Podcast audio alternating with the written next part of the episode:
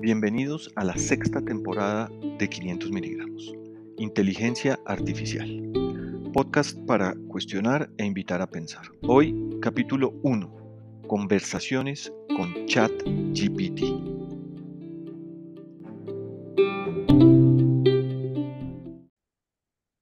Buenas, buenas.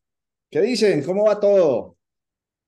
Bueno, aquí estamos arrancando una nueva temporada una temporada que uno pudiera pensar que estos personajes, ¿por qué no habían hecho esta temporada antes?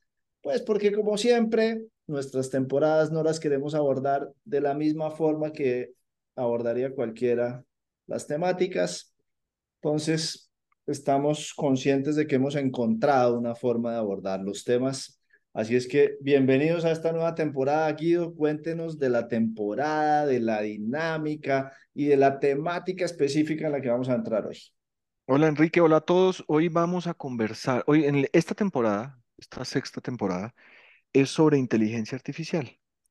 Y este capítulo en particular, este episodio en específico, es sobre la malicia, sobre el criterio que tenemos los humanos a veces para tomar decisiones. Entonces, nos inspiramos en historias. Algunas las hemos comentado en, en podcast anteriores, otras no, pero historias como la de Tisquesusa, que era un, un cacique cerca de Bogotá, que llegaron los españoles y le preguntaron por un tesoro, eh, y Tisquesusa les dijo que por supuesto, que pues, él les daba las indicaciones para encontrar el tesoro, y entonces pues, les dio unas indicaciones, los mandó a, buscar, a encontrar el tesoro. Días después volvieron los españoles sin haber encontrado el tesoro y Tisquesusa les dijo, ah, pero no, no, no, no, no, probablemente ustedes no entendieron correctamente, lo que tienen que hacer es esto. Entonces otra vez los mandó Díaz. Y pues tres veces los mandó básicamente de paseo hasta que la tercera volvieron frustrados y lo mataron.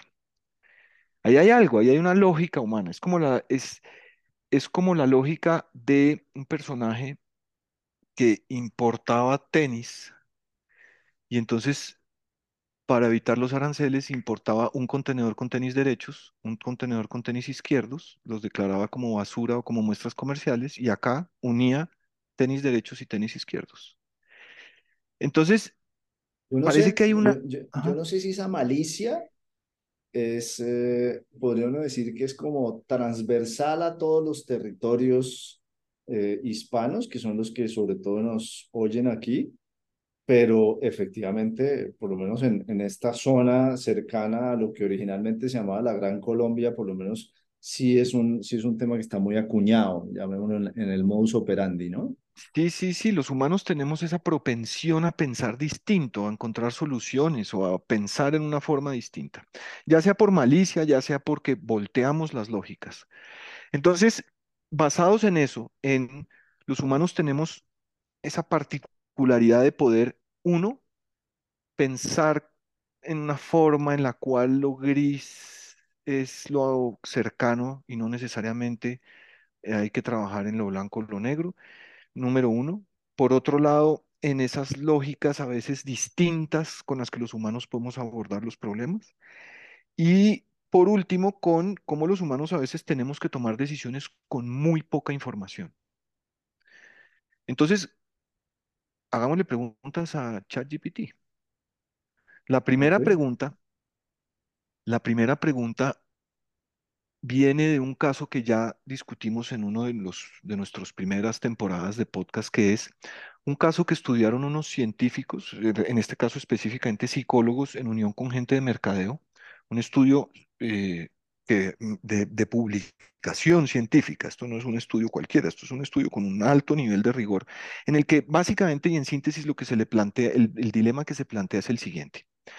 Hay una compañía tiene mucho inventario, de televisores de 50 pulgadas que para efectos de un ejercicio simple hipotético cuestan 500 dólares.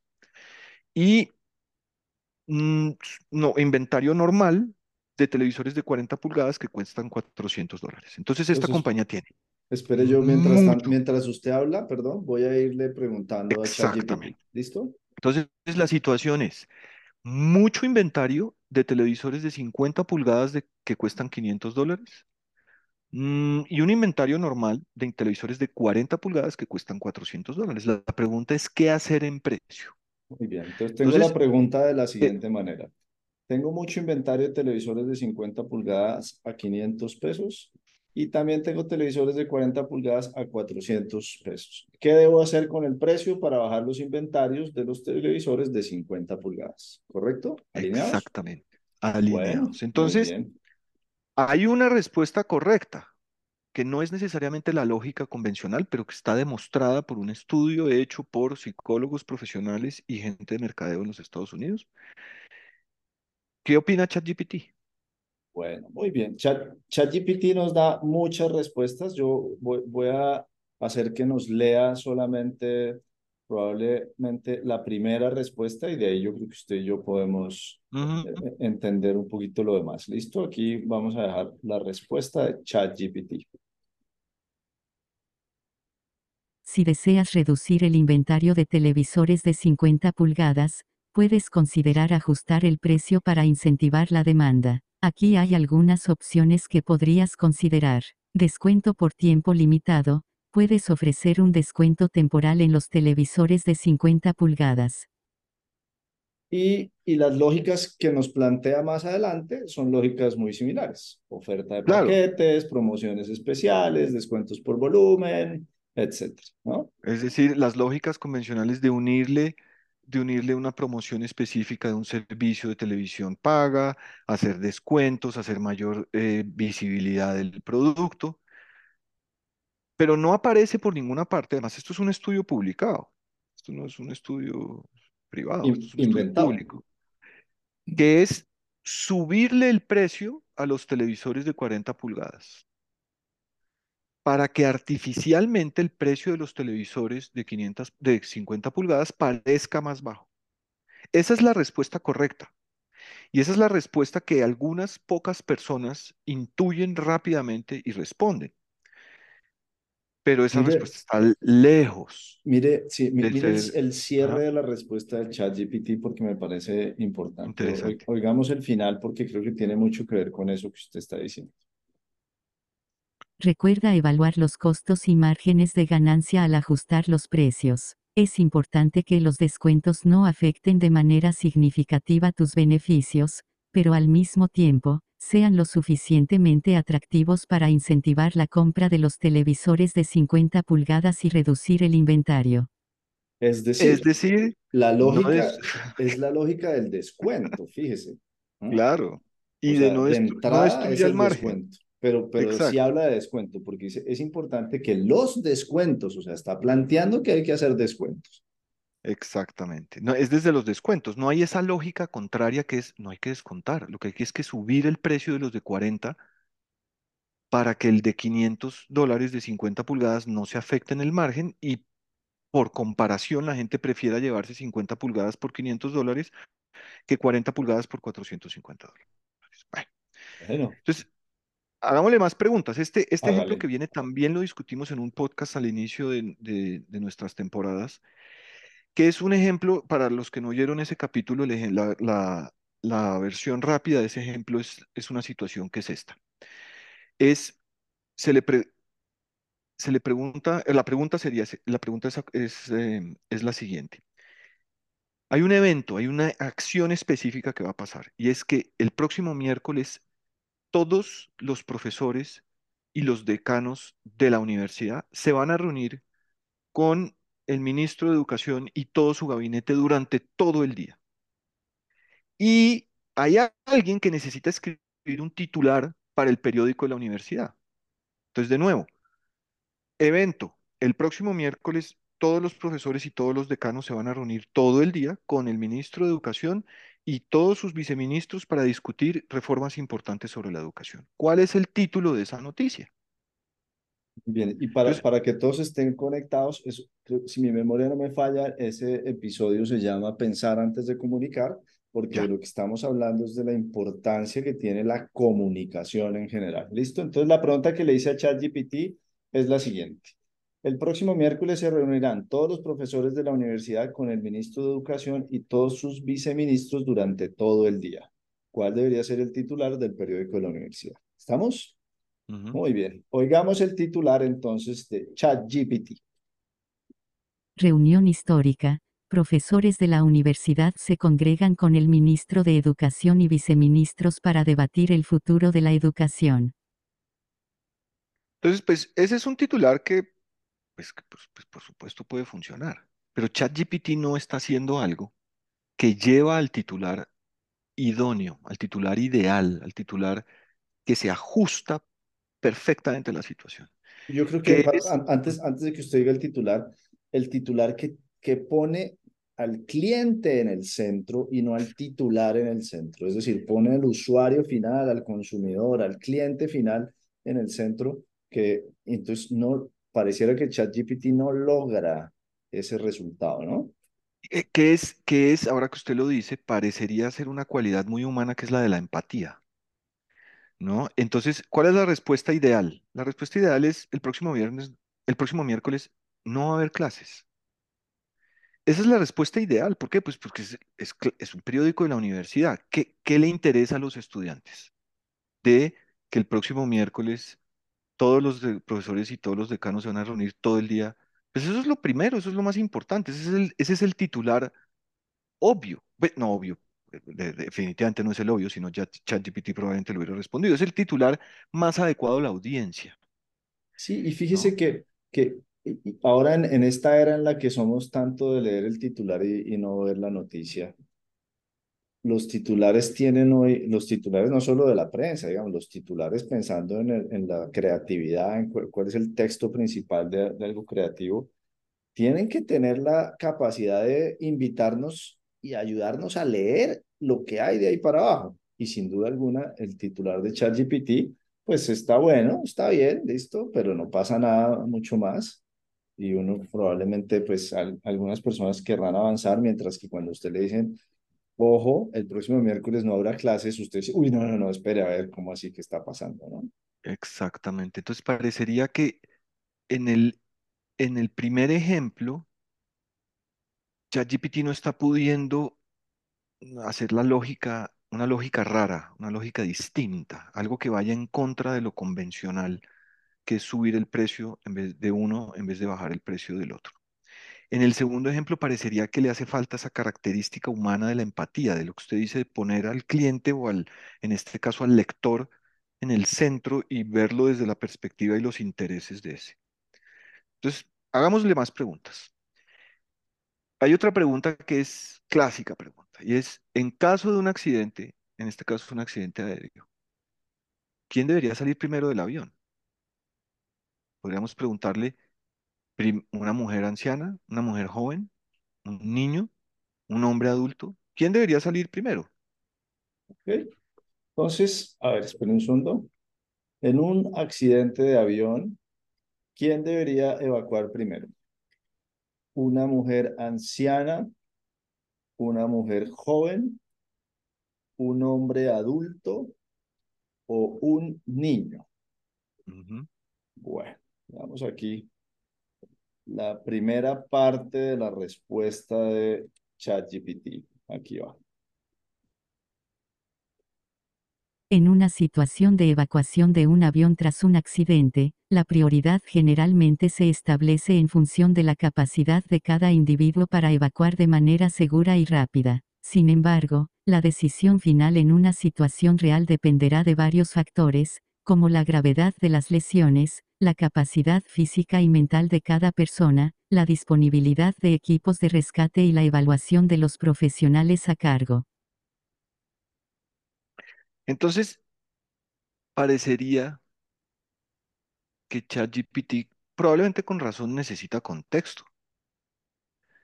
Y de pronto hay una capacidad de, los humanos que no está todavía desarrollando ChatGPT, que es la de suponer. Cuando nosotros escuchamos esa pregunta como humanos, por supuesto que hacemos más preguntas, podríamos hacer más preguntas, pero, pero podríamos responder esa pregunta sin más información. Pe- claro, pues, pues, podría uno preguntar, bueno, ¿y si, y si la mujer joven está herida o si lo que fuera, no sé, más, más, más información, más datos? Para mí la respuesta es muy obvia. La mujer joven, el niño, la mujer anciana y el hombre. Alguien podría argumentar, no, no, no, primero el hombre, porque entonces sale y ayuda a los demás a salir, pero hay una posición. ChatGPT parecería que ah, no toma una posición, no da un, ¿no? O, o- no da escenarios con sustentos, simplemente da respuestas genéricas. ChatGPT podría responder, hay un escenario en el cual evacúa primero la mujer joven, después el niño, después el hombre adulto y después la mujer anciana y los racionales son estos. Y hay otro escenario, como lo haríamos los humanos. Los humanos podríamos argumentar primero el hombre porque ayuda a los demás, después la mujer anciana, después la... y por cuáles son los racionales. Sí, parecería primero que... la Ajá. mujer porque garantiza la especie, después el hombre porque también, y después ayudan a la... Sí, sí, una postura, que es lo que usted está diciendo, tal cual. Exactamente. Entonces, de pronto podemos hacerle una pregunta que sea más, menos ambigua. De pronto le podemos preguntar, ¿qué es preferible? Espere, ¿Vivir, espere, espere, yo voy aquí preguntando, hágale. vivir 80 años por debajo del nivel de pobreza o vivir 50 años millonario? Esta no necesita mucho contexto ni mucha más información. Es, estamos, es, la pregunta es muy clara, es 80 años por debajo del nivel de pobreza o 50 años como millonario. No, no, no hay mucha ambigüedad, no estamos preguntando 80 años en, como clase media y 50 años como millonario. No, esto es claro, por debajo del nivel de pobreza o 50 como millonario. ¿Qué es mejor, vivir 80 años por debajo del nivel de pobreza o 50 años como millonario? A ver qué nos dice la primera parte de la respuesta de ChatGPT. La elección entre vivir 80 años por debajo del nivel de pobreza o 50 años como millonario es una decisión muy personal y subjetiva, ya que depende de los valores, las prioridades y las circunstancias de cada individuo. Sí, es, es, raro, es raro, ¿no? Yo no sé los que nos están escuchando, eh, probablemente nos estamos equivocando me estoy equivocando, pero para mí la respuesta claramente es 50 como millonario. Pero no por, no por el, no, no por, No por la no por el, plata, sí. no, sino porque es que la, la contraparte es 80 largos años por debajo del nivel de pobreza, ¿no? Es- es- tiene que ver con calidad de vida, tiene que ver con muchas cosas, sí. Entonces, ahí vuelve el tema y es, es- es- esa posible imposibilidad, valga la redundancia, que tiene ChatGPT de asumir posturas, ¿no? Y de, de tomar decisiones, si bien se llama inteligencia artificial y obviamente todavía estamos en, en, creo que vamos en el nivel 1.5 de, de lo que podría llegar a ser Ch- ChatGPT en un futuro, pues es importante eh, esa dificultad que tiene hoy para responder inteligentemente. Por ahora pareciera que está muy avanzado en lo artificial y que la inteligencia vendrá más adelante, ¿no? Y parecería que no, es una fabulosa herramienta aparentemente por ahora para hacer labores mecánicas.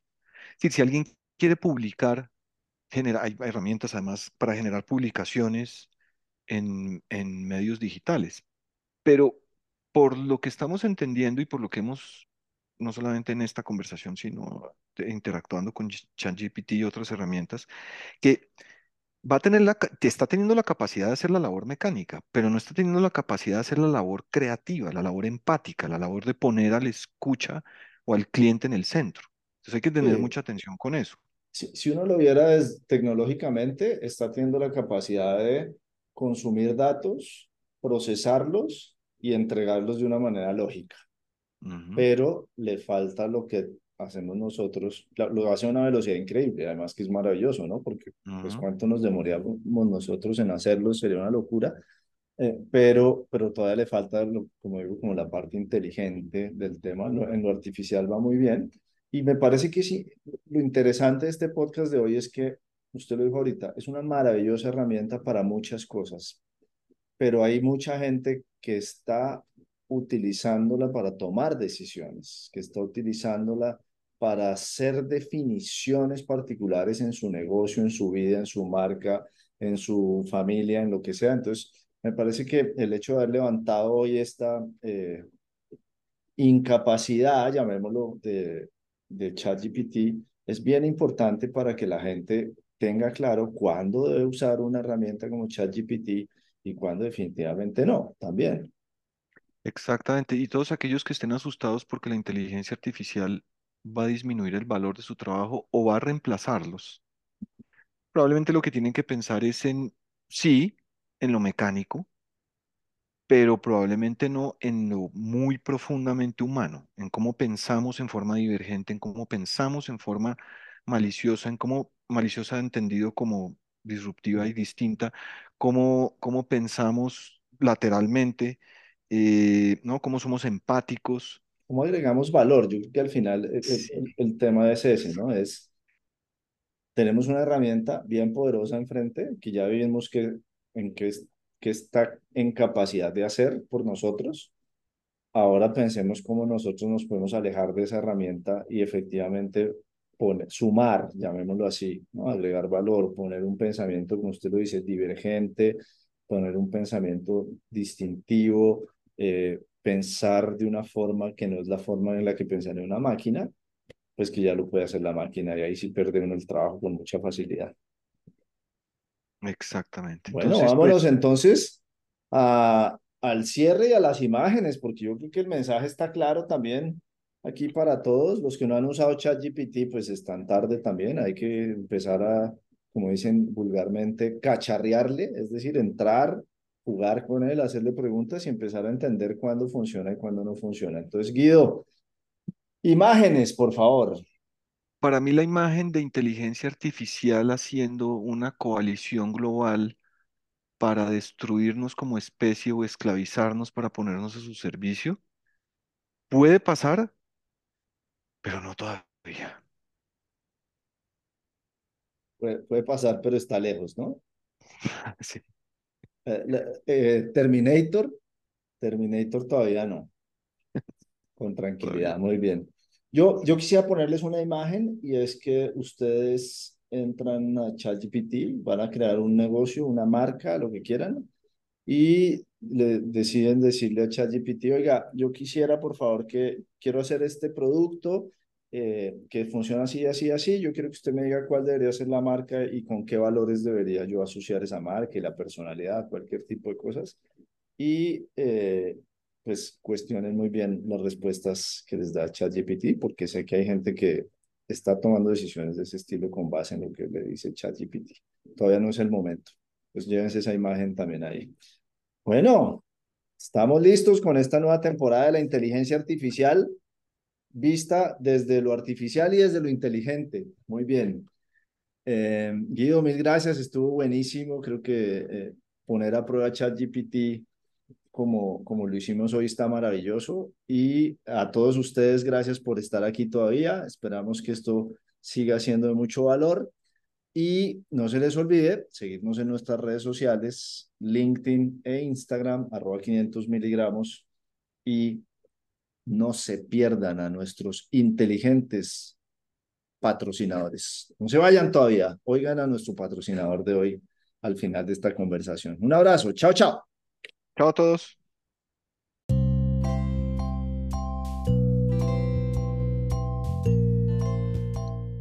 Este episodio de 500 miligramos llega a ustedes gracias al patrocinio de los términos y condiciones. En proceso de descargar una aplicación, debes aceptarlos para poder continuar. Igual son breves, están siempre en tu idioma, fácilmente divididos por categorías, con letra grande y visible, no esconden nada extraño, particularmente en la sección de privacidad, uso de tu información y acceso a tu contenido, en fin, necesarios. Los hacen para cuidarnos, los términos y condiciones. No los leemos porque confiamos.